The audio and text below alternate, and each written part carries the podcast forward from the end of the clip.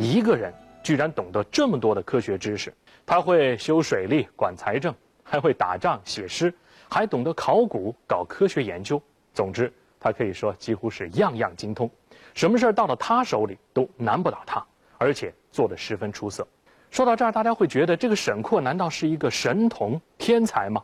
不，他和常人一样，只是在科学研究方面，他有着比常人更进一步的执着和坚持。博学善文，于天文、方志、算术、音律、医药无所不通，皆能发明考证，洞悉源流。早在幼年时期，沈括就显出与众不同的特质。他喜欢刨根问底儿，对自己有疑惑的事情一定要弄清楚。四月的一天。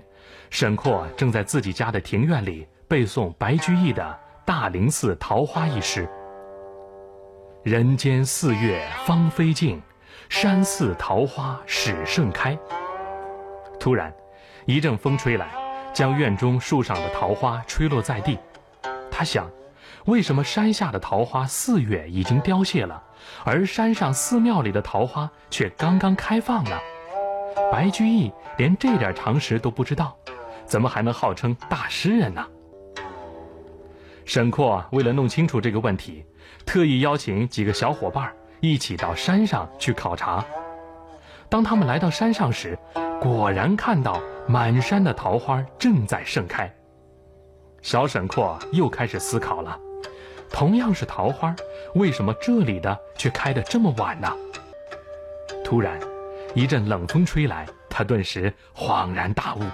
拍着自己的脑门，大声说：“我明白了，原来是山上地势高，温度低，所以花开的就晚了。这是由气候条件决定的。”专心致意，必立于其事而可。正是从小在学习上的这种锲而不舍、刨根问底的精神，使沈括对自然科学产生了浓厚的兴趣。他还随时将自己的发现和见解加以记录整理，但是啊，沈括生活的北宋时代，进士及第是读书人的基本追求。他在一零六三年考中进士，开始了他的仕途生涯。虽然呢，科学不被当时的统治者重视，但是沈括依然执着地进行着自己的科学研究。在处理繁忙政务的同时。沈括继续着自己的科学研究。一零七四年春，朝廷任命沈括为河北西路查防使，任务是视察和整顿边防。进入太行山区后，他突然发现远处山崖上横着一层怪怪的石壁，就像一条长带。走近一看，原来是许许多多的螺蚌壳和卵形砾石。山上怎么会有海边才有的东西？真是奇怪。又走了一段路，沈括发现前面岩层中又有这样的东西。他取了一些样品，仔细观察了一番，一点不错，真是只有在海里才有的东西。那为什么到了这里了？沧海桑田，沈括想到了这句成语。大海可以变为桑田，桑田也可以归于大海。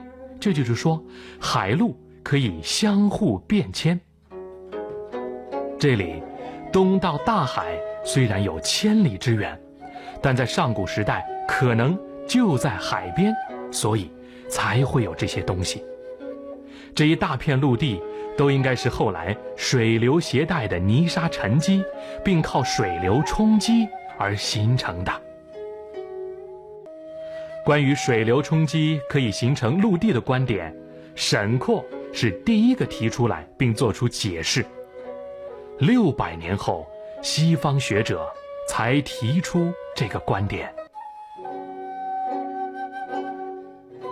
正当欧洲学术堕落时代，而我国乃有沈括其人，潜心研究科学，亦足为中国学术史增光。一零八零年的隆冬时节，五十岁的沈括来到陕西洛川和延安一带进行考察。在考察途中，一种奇异的现象引起了他的注意。他发现这一带有许多圆穹形的帐篷，帐篷顶上还有浓烟缭绕，而帐篷周围则有融化的雪水到处漫流。沈括心想：这寒冬之际，到处都是冰天雪地，为什么这里的冰雪会自然融化呢？而且帐篷四周也看不见堆积的柴火，为什么家家户户炊烟袅袅，而他们烧的又是什么呢？为什么黑烟会如此浓厚呢？这一连串的问题，自然激发了他的研究兴趣。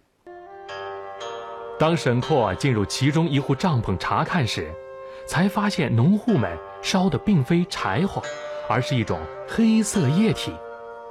这种液体不但色泽浓黑，而且特别粘稠，用火一烧就火势猛烈，黑烟滚滚。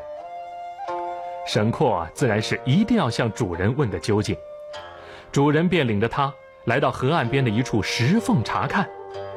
沈括发现岩石的缝隙中慢慢冒出一种黑色的粘稠液体，同时又夹杂着一些沙石和泉水，然后便慢慢流入山间小溪，而且漂浮在水面之上。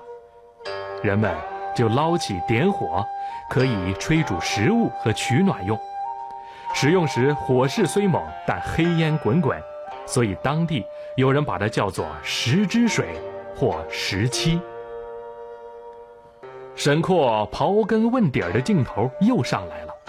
经过细心观察和潜心的研究，他发现这种油不但可以做饭取暖，而且它的烟也可以利用。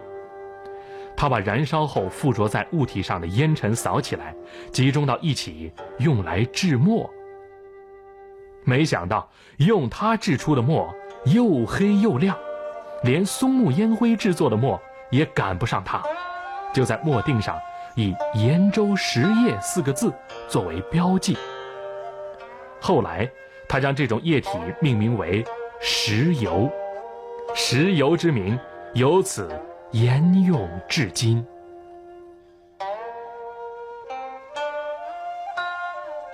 二郎山下雪纷纷，悬着穹庐学赛人。画尽素衣冬不老，石油多似洛阳尘。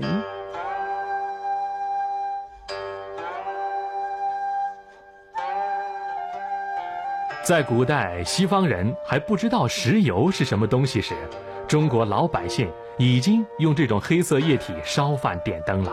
当时沈括曾经大胆预言，此物必大行于后世，石油会在未来的世界上广泛推广使用。